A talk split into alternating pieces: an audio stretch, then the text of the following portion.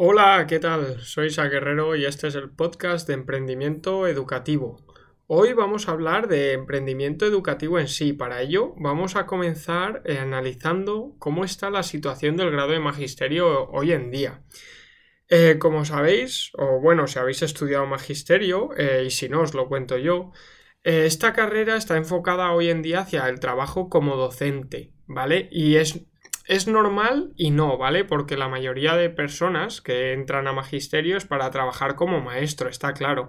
Pero yo sí que noté cuando estaba estudiando hace un par de años en la universidad que está más orientado un poco al funcionariado, ¿no? Todo está orientado a, estas, estar 40 años en, las clases, ¿vale? Con grupos de 20-25 personas y eh, no salirte de ahí, ¿no? No nos dan otras eh, opciones y no te abren eh, la puerta, digamos, a otras eh, salidas.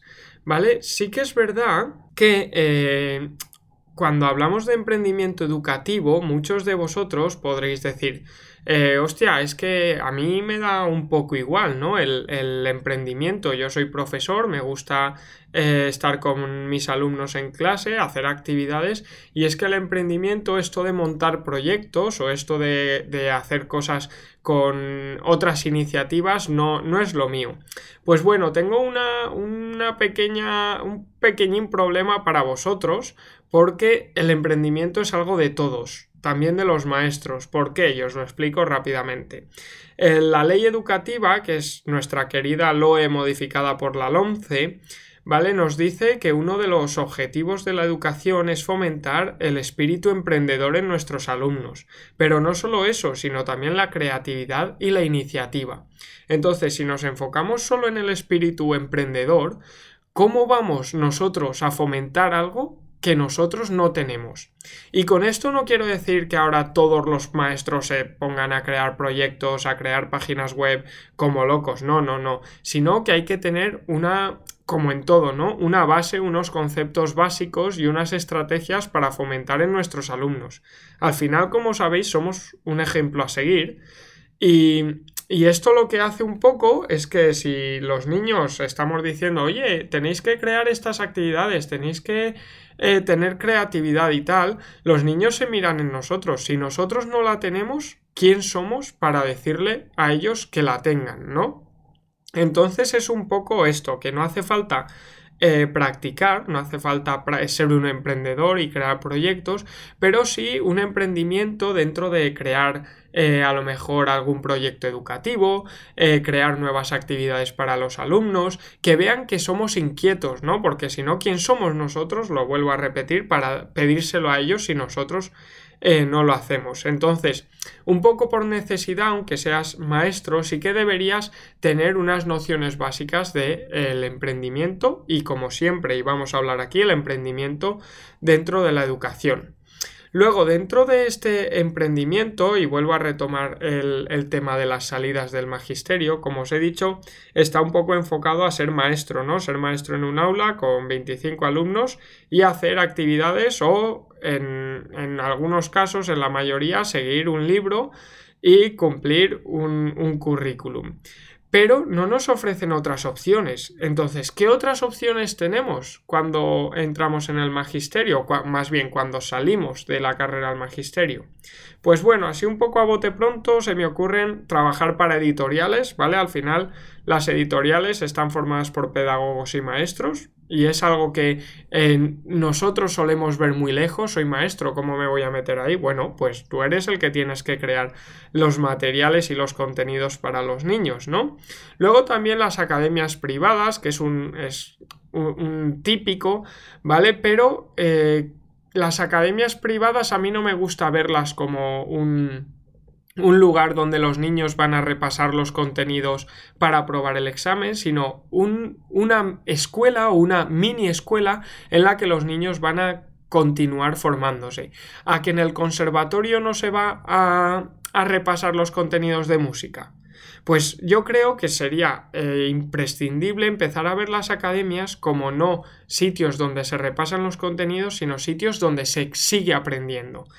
Pues academias especializadas en matemáticas, academias especializadas en robótica, en inglés, ¿vale? Podemos sacar un montón de, tipos de academias que podríamos eh, emprender, ¿no? Porque que podríamos comenzar y a partir de ahí emprender nuestro propio negocio. Eso es otra salida. Podemos ser asesores educativos, nos podemos formar en alguna metodología y asesorar a coles, a profes eh, o incluso academias, ¿vale? También es una salida al magisterio.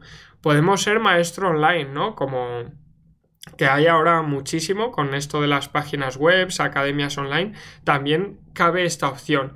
Y por último, también podemos crear nuestro propio método de trabajo, nuestro propio negocio, nuestro, eh, o nuestra propia salida, ¿vale? Eh, hace, hace unas semanas se habló mucho de Juan Jesús Pleguezuelos, que no sé si lo conoceréis por este nombre, pero si os digo que es el creador de uno de los podcasts más escuchados de España y que es Historia para probar selectividad, ¿vale? Pues él eh, creo que no monetiza su podcast, que él no recibe dinero de ahí, pero estoy seguro que siendo de los cinco más escuchados ha recibido ofertas o, que este podcast le va a abrir nuevas ventanas y nuevos caminos, ¿no? Entonces es eh, algo que un poco entre comillas se ha inventado él, es un nuevo modelo de negocio que hasta eh, hace nada no existía. Entonces, esto va a seguir evolucionando. ¿Y por qué no? ¿Quién te dice que no puedes crear tú uno nuevo que todavía no existe?